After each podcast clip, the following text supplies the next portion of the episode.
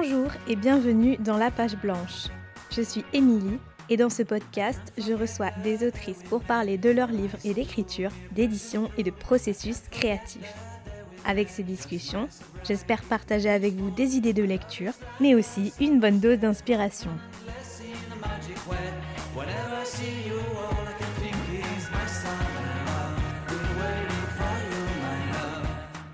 Aujourd'hui, je suis ravie de recevoir Constance Rutherford pour discuter de son premier roman, Vierge, paru aux éditions HarperCollins.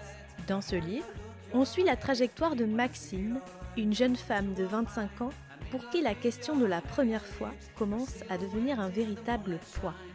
En abordant avec un mélange d'humour et de gravité les débuts de la vie sexuelle, l'autrice interroge le corps et les mythes qui l'entourent tout en réinventant d'autres façons de parler de sexualité. Dans cet épisode, on parle donc de la manière dont on peut déboulonner les tabous en littérature, de corps, de théâtre, et de toutes les premières fois que l'on peut raconter. Constance nous partage son parcours d'autrice, son passage par un master de création littéraire, mais aussi ses réflexions en cours sur l'écriture entre organisation, travail, confiance et sentiment de validation. J'espère de tout cœur que cet épisode vous plaira je n'en dis pas plus et je laisse tout de suite place à ma discussion avec Constance Rutherford. Bonjour Constance. Bonjour. Merci beaucoup d'avoir euh, accepté cette invitation dans la page blanche. Euh, je suis vraiment très heureuse de te recevoir aujourd'hui pour qu'on parle de ton premier roman, Vierge, qui paraît à la rentrée littéraire de septembre. Alors, pour commencer, euh, une première question très simple, c'est de savoir si euh, le titre de ce roman, Vierge, c'était ton titre de travail, ton titre de départ ou bien pas du tout, et sinon comment est-ce que tu en es arrivé à ce titre-là? Alors, euh, c'est une bonne question. c'était pas mon titre original. pendant longtemps, le livre s'est appelé Maxine Piscine. J'aimais bien ce que ça suggérait en, termes de sonorité. je voyais un peu une l'idée d'une femme piscine ou d'un personnage liquide. Mais euh, on m'a conseillé de préciser un peu. Et euh, je pense qu'en gros, ça faisait trop biographie de nageuse. J'ai donc cherché d'autres titres qui évoquaient plus directement le, le, sujet, du, enfin, les enjeux du récit. Et, et là, j'avais toute une liste. donc, parmi les titres, il y avait The Weeping Sex, Maxine est vierge, Quiet and Shy, donc euh, en gros silencieuse et timide, comme un peu en opposition à Loud and Proud. Euh, sexe qui pleure, sexe vierge, cœur vierge, la fente. À un moment, je m'étais dit, j'avais pensé à un espèce de titre fleuve, euh, c'était Maxine Piscine ou la fente de timidité, comme un peu un pied de nez à Justine ou les malheurs de la vertu. Mais je trouvais que c'était peut-être un peu trop, un peu too much je me suis demandé si j'osais euh, The 25-Year-Old Virgin, en référence à 40 ans toujours puceau. Et euh, tout ça a été un peu too much. Et donc, euh, c'est sur une proposition. Enfin, non, pendant un moment, ça a été virginité. parce qu'on ouais, fallait que j'aille au plus simple, encore une fois. Et pour finalement devenir, que ça devienne vierge sur une proposition de, Marie-Eugène, qui est la directrice éditoriale de La Traversée. Et je trouvais que c'était bien je me suis dit, bah oui, c'est ça. Peut-être qu'il vaut mieux pas tourner autour du pot euh, finalement. Et je dis ça parce que c'est drôle euh, quelque part, parce que pendant toute l'écriture du livre euh, que j'ai presque entièrement écrit, beaucoup écrit dans le cadre du master de création littéraire à Paris 8 en 2018-2019, je voulais surtout pas que le mot vierge apparaisse dans le texte. À aucun moment, il fallait que la virginité soit de Maxine soit induite, euh, suggérer que les, lecteurs devinent euh, que, voilà qu'elle n'a jamais fait l'amour. Et maintenant, c'est le titre en, en capitale, grosses lettres. Donc c'est assez marrant, je trouve. Et qu'est-ce qui a fait le revirement justement de, de, cette idée de ne pas incorporer le mot même de vierge, qui est pourtant le, cœur du récit et le cœur de, de, ce qui va traverser le personnage de Maxine, pour euh, en faire justement le titre du livre. Est-ce que c'est vraiment bah, l'idée que, que cette question euh, de la virginité du personnage, euh, c'est quelque chose qui devait être tu ou forcément sous-entendu, et qu'en fait, non, on peut parler de ce sujet de manière franche et, directe? Est-ce que c'est ça qui a conduit peut-être à ce renversement-là? Je trouve ça hyper intéressant. Ben, je pense qu'au début, j'ai tellement réfléchi à, la virginité, à ce que c'était et au fait que ça n'existe pas, que du coup, je me suis dit, mais en fait, j'avais pas envie que hum, le personnage, entre guillemets, perde, on pourra en reparler de cette façon de dire perdre sa virginité, mais perdre sa virginité au sens où l'entend. Et je me suis dit, mais peut-être qu'en fait, euh, ça va être suggéré qu'elle va même pas, euh, je sais pas, ça va être sa première fiche de paye ou la première fois qu'elle part en voyage. Ou... Je, voulais, tellement un peu questionner l'idée de la première fois que je voulais presque même pas que ce soit euh, qu'elle soit en, lien avec quelqu'un d'autre. Et en fait, en y réfléchissant, c'était pas, hum, il fallait quand même qu'elle se confronte à l'altérité et qu'elle rencontre euh, des personnes. Sinon, c'était trop simple et je pense que c'était pas assez courageux, même, même pour le personnage. Il fallait quand même que. Mais je pense que, voilà, au départ, il y avait tellement cette idée de vouloir que ce soit pas du tout ce qu'on nous a toujours dit que c'était. Je voulais tellement pas qu'elle perde sa virginité au sens où longtemps que, voilà, je me suis dit, mais. Je voulais partir vraiment euh, dézoomer, mais peut-être un peu trop. Et j'imagine que ça a, été, ça a dû être euh, une vraie question de euh, réfléchir à cette question-là qui est euh, un, véritable cliché dans toutes les représentations qu'on en a, que ce soit en littérature ou au cinéma, dans les séries, etc. De, prendre à bras le corps ce sujet de la virginité d'une jeune femme, d'un individu, et, de, d'en faire à la fois un sujet clé, important, parce que c'est un sujet important dans la vie, mais sans débarrasser en fait de tout le, poids de ces représentations. Et ça, je trouve. Je, Est-ce que ça a été un moment euh, quelque chose de, difficile dans l'écriture aussi, de, s'attaquer à un tel sujet, ou au contraire, parce que c'était peut-être ça que tu voulais explorer, bah y aller euh, vraiment à fond, quoi? Bah, c'est intéressant. Non, au début, je savais pas. Je savais juste que le personnage avait jamais fait l'amour, mais justement, je savais pas trop où j'allais avec ça. Euh, tout ce que je savais, c'est que je me souviens dans ma lettre de présentation du projet de création, je voulais raconter euh, la manière dont, quelqu'un qui n'a jamais fait l'amour à 25 ans, Maxine en l'occurrence, avait sacralisé ce statut en s'identifiant un peu exagérément aux héroïnes de Jane Austen, euh, se transforme au fur et à mesure que les années passent en fardeau de plus en plus lourd à porter. et bon, on peut se dire, c'est vrai que la virginité c'est rien et que ah mais ah bon, mais en fait quand on vieillit et qu'on n'a jamais justement ne serait-ce qu'embrassé quelqu'un d'autre ou être en contact avec un autre corps, on est, on est vraiment à la limite du mort-vivant. Il y a quand même un truc où on se sent quand même en dehors du monde, même si Maxine, je trouve, se met elle-même en dehors du monde aussi. Mais c'est ce que ça nous, ce que ça nous renvoie aussi dans notre, dans cette société aussi dans laquelle on vit. Donc, j'ai essayé d'écrire sur ce tabou, sur euh, ce que peut ressentir quelqu'un, voilà, une, une, personne de vierge à 25 ans en 2018, qui a pourtant grandi dans une famille euh, ordinaire, ouverte, euh, Hum, et, si jamais on se relate à l'histoire, euh, pour elle, tout bascule le jour où son conseiller pédagogique d'éducation, parce qu'elle est pionne, Maxine est pionne, euh, lui balance euh, comme ça après une récréation Maxine, vous n'avez pas de corps, vous devriez faire du théâtre. Et j'ai voulu interroger la pression sociale qui entoure la question de la première fois et la question de la perte de la virginité. pourquoi il existe un âge moyen de la première fois? Qu'est-ce que ça veut dire? Je sais que par exemple aujourd'hui, pour les garçons, déjà, c'est pas pareil. Pour les garçons, c'est 17 ans et 6 mois. Non, et 3 mois. Et pour les filles, c'est 17 ans et 6 mois. Je crois que ça se rapproche de plus en plus. Mais déjà, pourquoi ça existe un âge moyen? Pourquoi on devrait parler d'une perte? Euh, Dans la vie, on perd ses clés, on perd son chemin. Pourquoi on devrait perdre sa virginité? Euh, Je trouve que ça, il y a un truc de dépossession involontaire, un peu comme si on faisait pas exprès. Et je trouve ça très violent comme expression. Ça me m'angoisse. Euh, qui a inventé le mythe de l'hymen qui fait pop? Ça, c'est complètement ahurissant. Enfin, j'ai revu euh, une émission, euh, enfin une tête conférence de Hélène Broken et non, c'est qui? Comment elle s'appelle? J'ai oublié. bref, une tête conférence de qui s'appelle de The Virginity Fraud.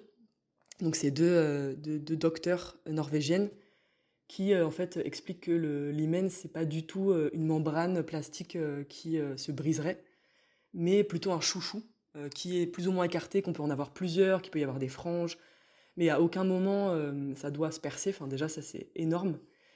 de quelle virginité parle-t-on aussi? Je me suis posé cette question. De quelle sexualité parle-t-on? Et même peut-être pourquoi toujours autant parler de sexualité? Ça c'est assez nouveau dans, mon, dans ma tête. Je, réfléchis à ça aussi.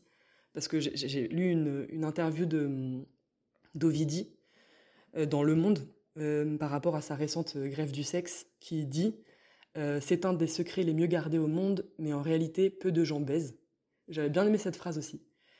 Mais je crois qu'en 2018, je voulais surtout parler de, de la haine de soi, du mal-être, d'une personne qui a jamais fait l'amour, voilà, qui est vierge, avec de la distance et de l'humour. Ce qui m'avait, euh, ce qui me donnait envie de prendre cet axe-là, c'est que je m'étais rendu compte que la virginité des hommes était souvent traitée avec humour. Par exemple, je pense au film 40 ans toujours puceau ou Les beaux gosses, par exemple, que j'aime beaucoup d'ailleurs, mais je m'étais rendu compte que c'était pas pareil pour les, pour les femmes, que vierge ça évoque autre chose. Euh, on est tout de suite dans enfin, plutôt un imaginaire de femmes sereines, sages, avec des longs cheveux euh, couronnés de fleurs, avec la peau diaphane, des femmes qui sont naturelles, euh, virginales et maternelles à la fois, un peu comme les madones des peintures d'église ou les figures d'elfes dans Le Seigneur des Anneaux. Euh, Puceau, c'est pathétique, mais il y a un potentiel comique. Vierge, c'est presque un peu chic, c'est intérieur, c'est précieux, c'est mystérieux. Et je, déteste le mystère dans la, dans la vie. Et donc c'est pour ça, euh, de ce constat-là, que, j'ai eu envie d'inventer une, vulve avec d'autres fonctions que celle de possible reproduction ou pénétration, histoire de tenter de réinventer ce mythe de la virginité qui propage l'impression que les rapports sexuels impliquent forcément un pénis euh, et l'impression que les personnes ayant un pénis s'en servent nécessairement à chaque rapport. Ça tient pas en compte les autres manières de rencontrer un corps, quoi. Et donc, c'est là que m'est venue l'idée d'une vulve au pouvoir magnétique de lévitation et de laquelle émane un chant de Térémine, comme une allégorie du désir de Maxine, même si on peut le voir aussi comme quelque chose de concret. Euh, j'avais une prof euh, à Paris 8 qui me disait non, mais ça peut aussi être quelque chose de kafkaïen et vraiment, euh, elle a sa, vulve chante, point. Et ça, j'avais besoin de venir dynamiser le, réel avec cette forme de rêverie. et en plus, ça me permettait de rester pudique euh, et d'aborder ce sujet, enfin des sujets tels que la, comme j'ai dit, la haine de soi, mais aussi la misère sexuelle féminine, euh, avec une forme de politesse, euh, parce que voilà, à l'époque, je pense que j'étais aussi, j'avais besoin de ça, et aussi parce que c'est tellement déjà, enfin je pourrais en parler plus tard, mais c'est tellement déjà n'importe quoi entre guillemets, ce mythe, c'est tellement déjà une invention que j'avais aussi peut-être envie de rajouter du mythe sur du mythe. Mais bon, je pourrais en parler plus tard. Mais en tout cas, ce qui est, intéressant dans ce que tu dis, c'est qu'effectivement, euh, moi, ce qui m'a beaucoup frappé à la lecture, c'est que euh, sous couvert d'avoir un sujet euh, qu'on imagine déjà traité plein de fois et dans des représentations très particulières, la question de la virginité pour le personnage, c'est quelque chose d'important mais euh, à aucun moment on va tomber dans cette espèce de pathos. Enfin, moi j'ai le souvenir d'avoir lu des, des, histoires euh, bah, d'ados, et malheureusement écrites sûrement pour des ados, où des jeunes filles de 16 ou 17 ans euh, sont éplorées à l'idée de, de, ne pas avoir encore couché avec un garçon, voilà, et, et se lamentent beaucoup, et c'est vraiment le centre de leur vie. Et ce qui est intéressant ici, c'est que déjà, c'est pas forcément le centre de la vie de Maxine, même si on voit bien que ça devient effectivement, comme tu disais, un fardeau. et ce qui, ce qui est chouette aussi, c'est que on n'a pas ce pathos-là, cette lamentation, et même quand euh, on pourrait avoir une forme de lamentation, puisque le personnage ne se sent pas très bien dans sa peau, on voit bien que ce n'est pas qu'une question de virginité, euh, et que son, désir, en fait, de, se sortir de cette situation, ce n'est pas tant comme tu le disais aussi, de perdre euh, quelque chose, de perdre sa virginité, que de faire l'amour et de. Euh, c'est quelque chose de très physique en fait. C'est un, désir qui, qui voilà, qui, qui n'est pas euh, tourné vers quelqu'un ou quelqu'une en particulier. C'est un désir qui monte et qui, semble-t-il, lui amènerait aussi une meilleure connaissance d'elle-même. Et, ça, je trouve ça hyper intéressant, ce motif de, la vulve qui chante, qui, moi, je l'ai pris comme cette espèce de, voilà, de, désir qui, qui, ne concerne qu'elle, en fait. Et ça, rien que ça, pour moi, ça, voilà, ça participe à, casser bah, ce, ce, mythe un peu de, de bah, l'adolescente éplorée, quoi. Ouais, c'est vrai, j'aime bien, j'aime bien ce que tu dis. c'est vrai que ça, ça la regarde elle avant tout. Euh, et j'aimais bien l'idée qu'elle, toute seule, prenne son destin sexuel en main.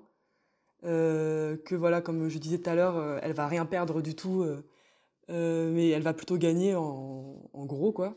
Et que je voulais pas qu'elle soit désirée, surtout en tant que vierge, Il y a quand même cette idée que la virginité, c'est encore quelque chose à conquérir, une terre inexplorée. C'est et au contraire, je, voudrais que, je voulais que ce soit elle qui parte à la conquête et qui prenne son destin sexuel en main, quitte à aller euh, même euh, très loin. Mais euh, oui, oui, c'est vrai que je voulais pas du tout rentrer dans un, dans, un, écrire un personnage qui était éploré et qui était en attente. Fallait que ce soit, fallait que ça vienne d'elle-même. Et comment est-ce que tu as hum, déterminé l'âge de ce personnage? C'est une question que moi, je me suis posée aussi en le lisant, à savoir comment, euh, pour parler de ce sujet-là, trouver un âge idéal pour justement ne pas tomber dans un cliché ou dans un autre, d'avoir un personnage qui serait, euh, par exemple, le trentenaire ou qui rejoindrait justement euh, Steve Carell dans, le film, ou au contraire, bah, une adolescente ou très jeune adulte où on pourrait se dire, bon, est-ce que c'est vraiment une question ou pas? Et, comment toi, tu as vu la chose? Alors au début, c'est marrant, j'avais commencé à, essayer de l'écrire euh, du point de vue d'une personne de 40 ans, d'une femme de 40 ans. Et euh, très vite, euh, j'arrivais pas trop à, hum, à, tenir le cap, je me, je me pas crédit, ça marchait pas. Et donc je me suis là, pour le coup, je suis partie de moi un peu, vu que je suis rentrée dans le master avec ce projet, et en effet, j'avais 24, 25 ans. Et pour le coup, même si je me suis quand même écartée de ma vie après, mais hum, j'avais jamais fait l'amour. Je me suis dit, bon, bah, c'est pour ça que c'était un sujet qui me rongeait et que j'avais besoin d'explorer. Euh, et je me disais qu'en écrivant autour de ça, peut-être que je finirais par comprendre ce qui, ce qui bloquait et ce qui m'obsédait.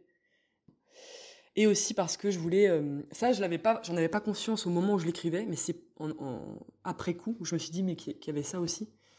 C'est de questionner donc de et de démystifier par la fiction un mythe patriarcal parce que euh, tout ce qu'on nous raconte sur nos corps est faux depuis, euh, depuis des siècles. Alors tout est un, tout est un réinventé. Et euh, voilà, qu'est-ce que ça donne si on raconte nos corps autrement? Et comme je l'ai dit tout à l'heure, cette histoire d'hymen qui se perce pour les, vulves, hein, c'est complètement, c'est complètement faux. Donc autant s'amuser avec ça, parce que c'est tellement déjà, on est tellement déjà dans l'imaginaire. Donc voilà, j'avais besoin de réinventer tout un truc autour de ça et de, de, de, casser ce mythe, parce que quand j'ai appris ça, moi, en effet, un mythe s'est écroulé, même si je sentais qu'il y avait un truc bizarre. Je m'attendais pas à ce que ce soit aussi faux. Et euh, je me suis rendu compte aussi que c'était non pas euh, que c'était un mythe donc patriarcal, mais aussi euh, hétéronormé et même cis euh, normatif, avec cette idée qu'une première fois c'est forcément entre un homme cis et une femme cis. Donc il y a quand même quelque chose de dangereux là-dedans et qui fige énormément. Et il y a plein de premières fois à raconter. Je pense qu'il y, en a plein d'autres à, écrire. C'est comme si ce mythe cristallisait aussi toute une pensée euh, binaire qu'il faut exploser. Et, voilà, je sais qu'il y a d'autres choses, à, y a d'autres choses à écrire autour de ça. C'est pas fini. Je suis tellement d'accord. Et en plus, mais non seulement je suis d'accord, mais en plus, ça rejoint une idée très générale aussi dans l'écriture qui est de dire que euh, tout a été écrit, mais rien n'a été écrit et que tout, enfin on peut toujours euh, renouveler, réinventer les thèmes et les sujets et que euh, enfin voilà, on, parlait voilà que c'était des sujets peut-être un peu vus, clichés, etc. Mais en fait non, en littérature, tout est écrit, rien n'est écrit. Enfin moi c'est quelque chose auquel je crois et ce que tu dis m'y fait vraiment penser. Donc c'est chouette cette idée de pouvoir réinventer, se réapproprier le les codes, se réapproprier le, monde dans lequel on, vit et qui évolue sans cesse. Et, ce que tu disais aussi euh, par rapport au corps, là, quand tu as dit euh, cette question de euh, parler de, la question du corps, se réapproprier nos corps, enfin, j'y pense en même temps que, que, je t'écoutais parler.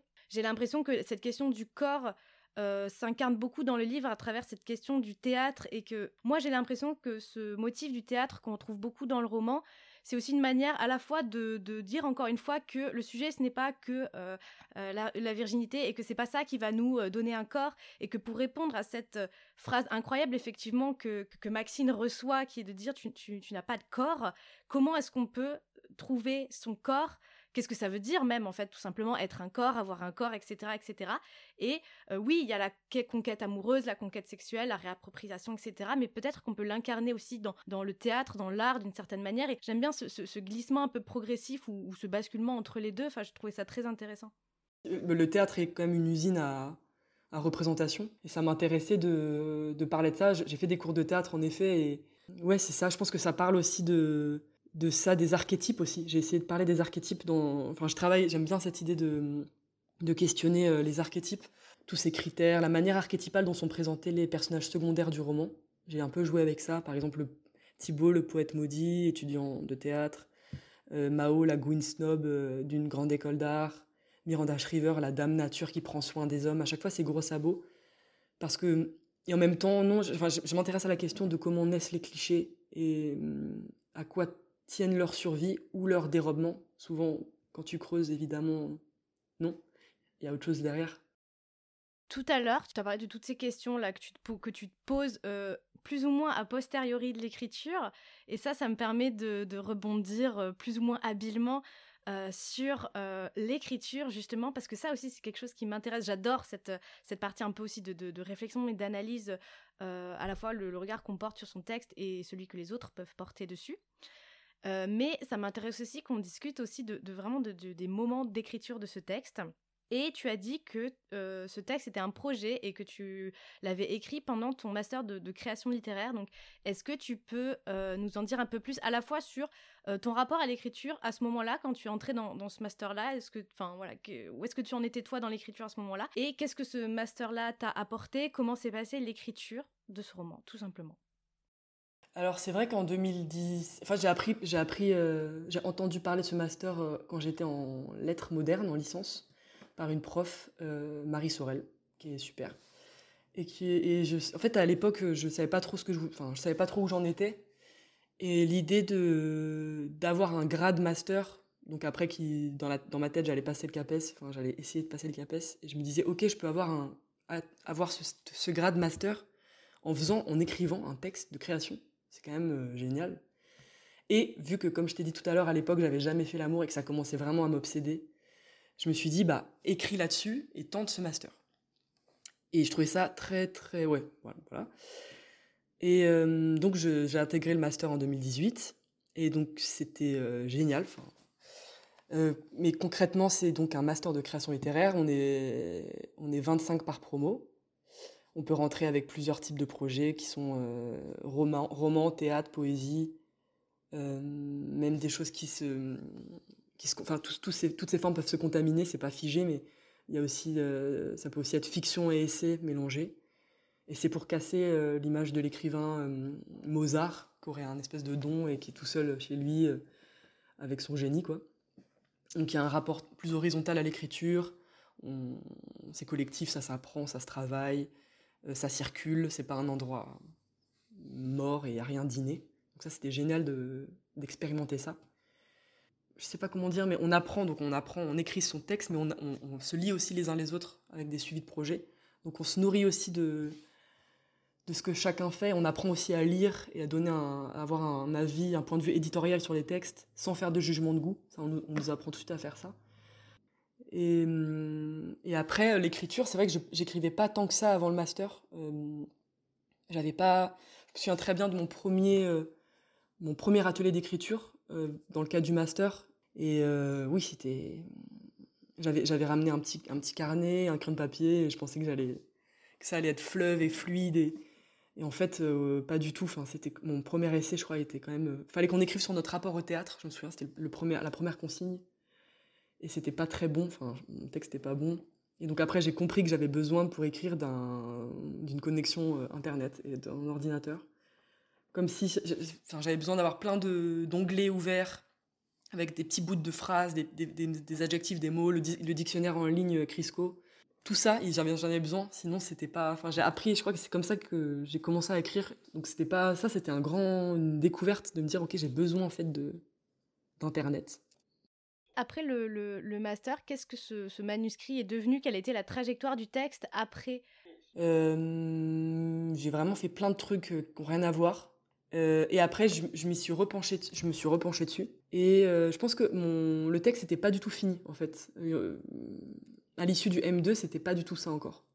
Mais j'avais, il y avait Brigitte Bouchard dans ma, à ma soutenance, qui à l'époque était éditrice chez Notabilia et qui ensuite est devenue agent littéraire.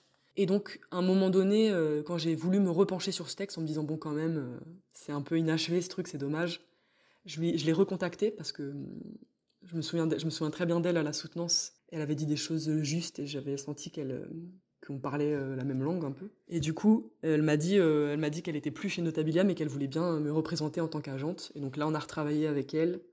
Et ensuite, elle a envoyé mon texte à différentes maisons d'édition. Et c'est du coup Marie-Eugène qui a, qui, a, qui a aimé et qui m'a contacté aussi après.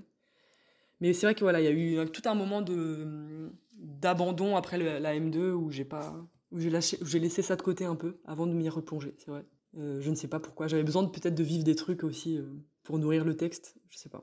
Oui, de laisser infuser en fait, mais voilà, laisser poser un peu et avoir un regard forcément différent puisqu'on évolue entre temps. Donc ça, c'est quelque chose dont on parle assez peu. On a souvent l'impression qu'un roman c'est écrit en bah, en six mois ou en un an et c'est bouclé et puis voilà, alors qu'en fait pas forcément, ça peut prendre des années même s'il y a des temps de pause, etc.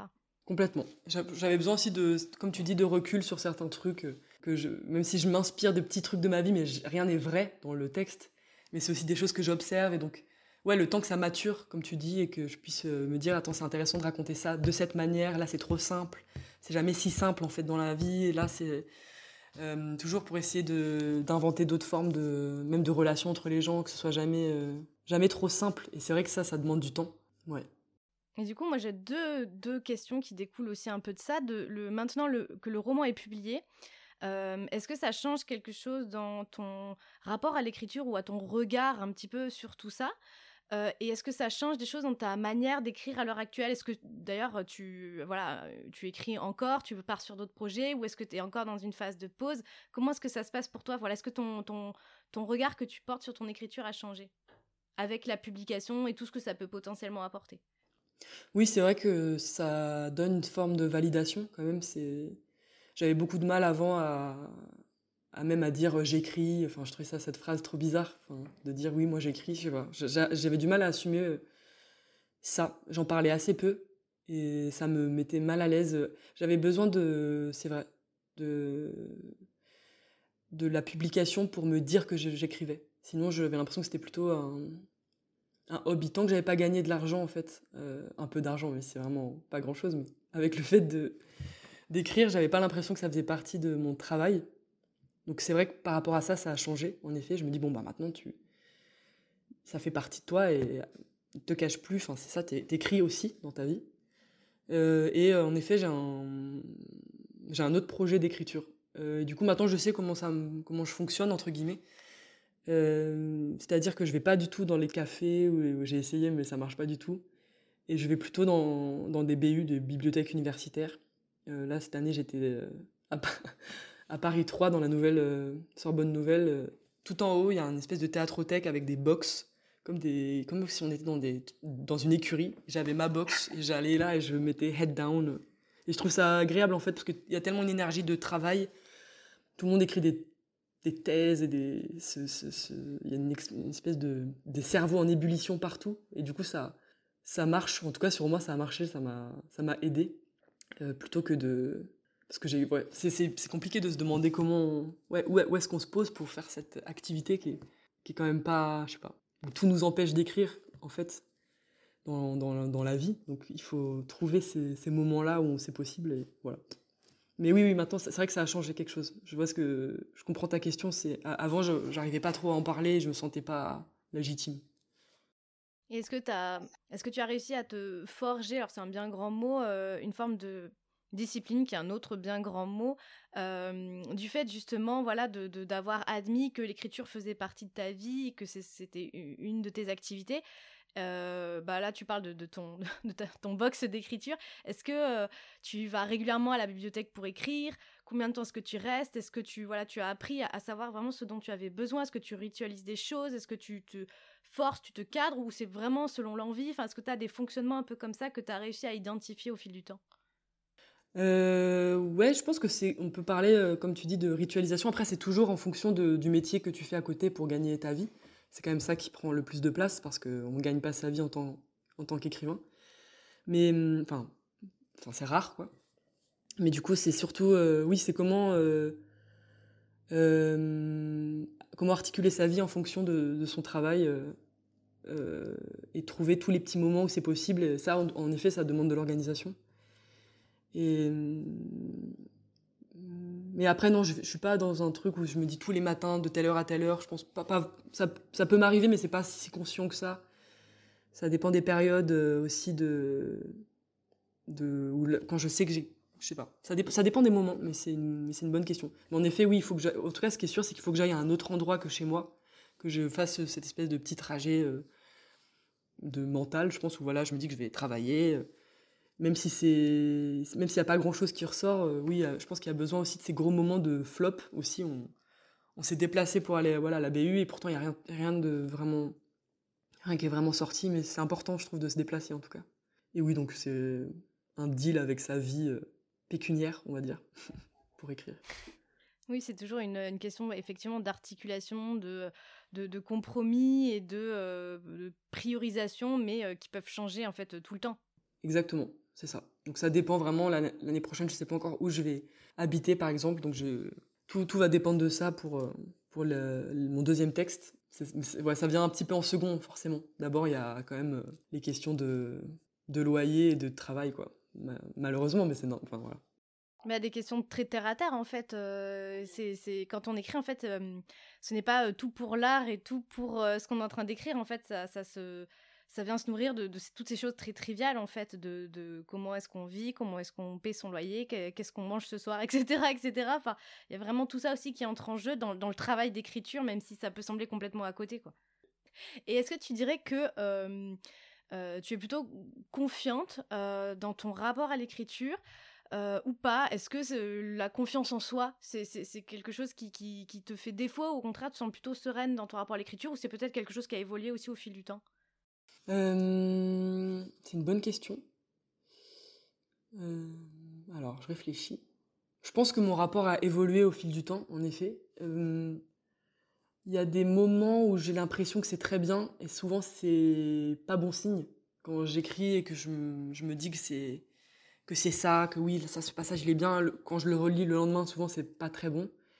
Donc je sais pas trop euh, si on peut parler de confiance en moi par rapport à l'écriture parce que c'est plutôt du travail et de la réécriture.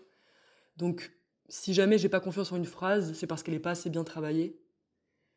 Euh, donc je vais juste euh, me repencher dessus. Je pense que des fois je fais un peu du surplace, ça je sais pas si c'est très bien, mais au lieu d'écrire un bloc et de passer après, de repasser après dessus, des fois je vais je vais être monomaniaque sur une seule phrase et, vouloir qu'elle soit bien, alors que même elle fait peut-être quatre mots, mais des petits passages, voilà, repasser très longtemps sur des petits passages. Donc euh, je pense que la confiance de l'écriture, elle vient avec euh, la réécriture. Mais euh, par rapport à mon style, peut-être tu peux, si je me dis que j'ai un bon style et tout, peut-être je sais pas si c'est ça que tu veux dire aussi. Ça peut englober à la fois l'impression qu'on écrit bien ou qu'on écrit juste plutôt, et effectivement ce truc de vraiment au moment de l'écriture, de ne pas le sentir, de ne pas se sentir bien et tout. je pense qu'on peut le voir sous différents aspects, effectivement. Ouais, c'est vrai. Bah, en tout cas, euh, c'est vrai que des fois, j'aime bien le relire un peu à voix haute. Essayer de voir si ça, il y a une forme d'oralité qui marche. Le rythme aussi. Euh, mais ça, ça peut, ça peut me donner confiance si je sens que ça. Et puis quand tu peux relire une phrase entre guillemets indéfiniment et qu'elle te fait pas t'angoisse pas, enfin qu'elle te paraît ok, c'est que c'est que, que la phrase est finie, je pense. Mais euh, bon, en, même temps, des fois, je, relis encore des petits passages là, des fois, et je, me dis ah ça c'est manque, ah là ça, ça c'est en trop, ça ça manque, donc je pense que c'est infini. Ou euh, il manque un peu à la fin, ou voilà, c'est euh, je pense qu'à un moment il faut lâcher en effet mais c'est difficile d'avoir pleinement confiance et de se dire ça c'est fini euh, parce qu'on pourrait toujours indéfiniment changer des, petits trucs, je pense. Mais bon, il faut, il faut lâcher il faut lâcher l'objet à un moment parce que sinon c'est invivable. et pour soi et pour les gens qui t'entourent. Tu parles que de ça et c'est chiant. Euh, alors j'en arrive déjà à ma dernière question, qui est de savoir s'il t'arrive parfois, ou il t'est parfois arrivé d'être confronté à la page blanche, que ce soit une page blanche euh, temporaire, un jour, là tu t'assois euh, devant ton ordinateur et rien ne vient, ou des pages blanches de plusieurs jours, semaines, mois. Et si oui, comment est-ce que tu fais pour euh, dépasser cette page blanche?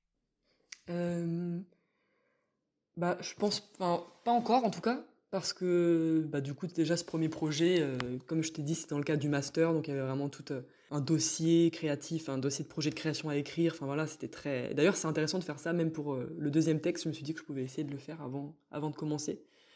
Et comme j'aime bien, je pense que j'ai besoin de, de, de, me baser, entre guillemets, sur des choses que je traverse, que ce soit un métier ou euh, un nouvel environnement, une nouvelle ville. J'ai l'impression qu'il y a forcément des choses à dire, mais peut-être que je me trompe et qu'en effet, je vais, je vais, je vais sécher, comme on dit, mais hum, pour l'instant, pour l'instant, non. Mais voilà, parce que c'était très clair et que. Et en même temps, je dis ça alors que, comme tout à l'heure, non, en fait, c'est pas vrai parce que c'est peut-être une page blanche, mais qui est moins au sens moins figuratif. C'est-à-dire que oui, des fois, je par rapport à ce sujet de la virginité, en fait, j'ai tourné autour pendant hyper longtemps. Donc ça, ça peut être une forme de page blanche où je savais pas par où par où l'attraper, même si je savais qu'il fallait le démystifier et le réinventer. Je savais pas comment le faire. Comme je te disais au début, je voulais même pas qu'elle qu'elle rencontre quelqu'un, que, ce soit juste elle qui voyage et qui fasse enfin des choses pour elle-même. Donc ça, c'est une forme de page blanche, je pense, en effet, de réfléchir si longuement à un, un, mythe comme ça, un thème, sans savoir par où l'attraper. Oui, c'est une forme de page blanche et ça. Et alors, comment euh, arriver au bout de ça? C'est une bonne question. Qu'est-ce qui fait qu'à un moment ça éclate? C'est une, bonne question. Mais euh, peut-être qu'il faut se forcer à faire des choses euh, qu'on n'aurait pas. Par exemple, il y a une, auteure que j'adore, une autrice que j'adore qui s'appelle Miranda July et elle, à chaque fois, elle va contre la fatalité des rencontres. Et euh, elle a toujours des, elle a des protocoles d'écriture que je trouve géniaux. Par exemple, elle va répondre à des petites annonces de gens qui vendent des objets euh, quelconques. Sauf qu'elle va pas du tout acheter les objets, elle va juste rencontrer les gens. C'est ça, en ça qu'elle va contre la fatalité. Et donc je me dis parfois, c'est peut-être c'est ça qu'il faut faire pour euh, sortir de, ce, de cette page blanche, c'est juste se confronter à des, à des, faire des, enfin se mettre en, se mettre en situation de, qui, nous, qui, nous oblige à rencontrer des gens, à faire des rencontres ou à être dans des, dans des lieux qu'on n'aurait pas fréquentés euh, si on avait suivi notre trace. Enfin, ça veut rien dire, mais si on avait tracé notre chemin plutôt tel qu'il a été écrit un peu pour nous. Et ça, ça, m'inspire beaucoup. J'adore sa manière de travailler, j'adore ce qu'elle écrit. C'est toujours hyper surprenant, elle réinvente tout pour le coup là. Et je sais qu'elle fait des choses comme ça ne serait-ce que prendre un blabla car par exemple, ça marche. Enfin, tu t'es posé pendant 4-5 heures avec des gens que tu n'aurais jamais rencontrés euh, si tu étais resté euh, chez toi, forcément. Mais euh, voilà, peut-être se forcer à faire des trucs comme ça, peut-être ça pourrait aider. Bah, j'aime bien cette idée de J'aime bien cette idée de peut-être aller contre, aller contre soi et contre ce qui nous est naturel. C'est, c'est pas mal, je vais le, je vais le garder. Donc, merci beaucoup. J'étais très heureuse de, d'avoir cette discussion hyper, euh, hyper riche euh, sur, sur le livre et sur l'écriture. C'est hyper dense et j'aime trop quand, quand, on a des discussions comme ça. je recommande à tout le monde de lire Vierge, qui fait un bien fou à lire. Donc merci beaucoup Constance.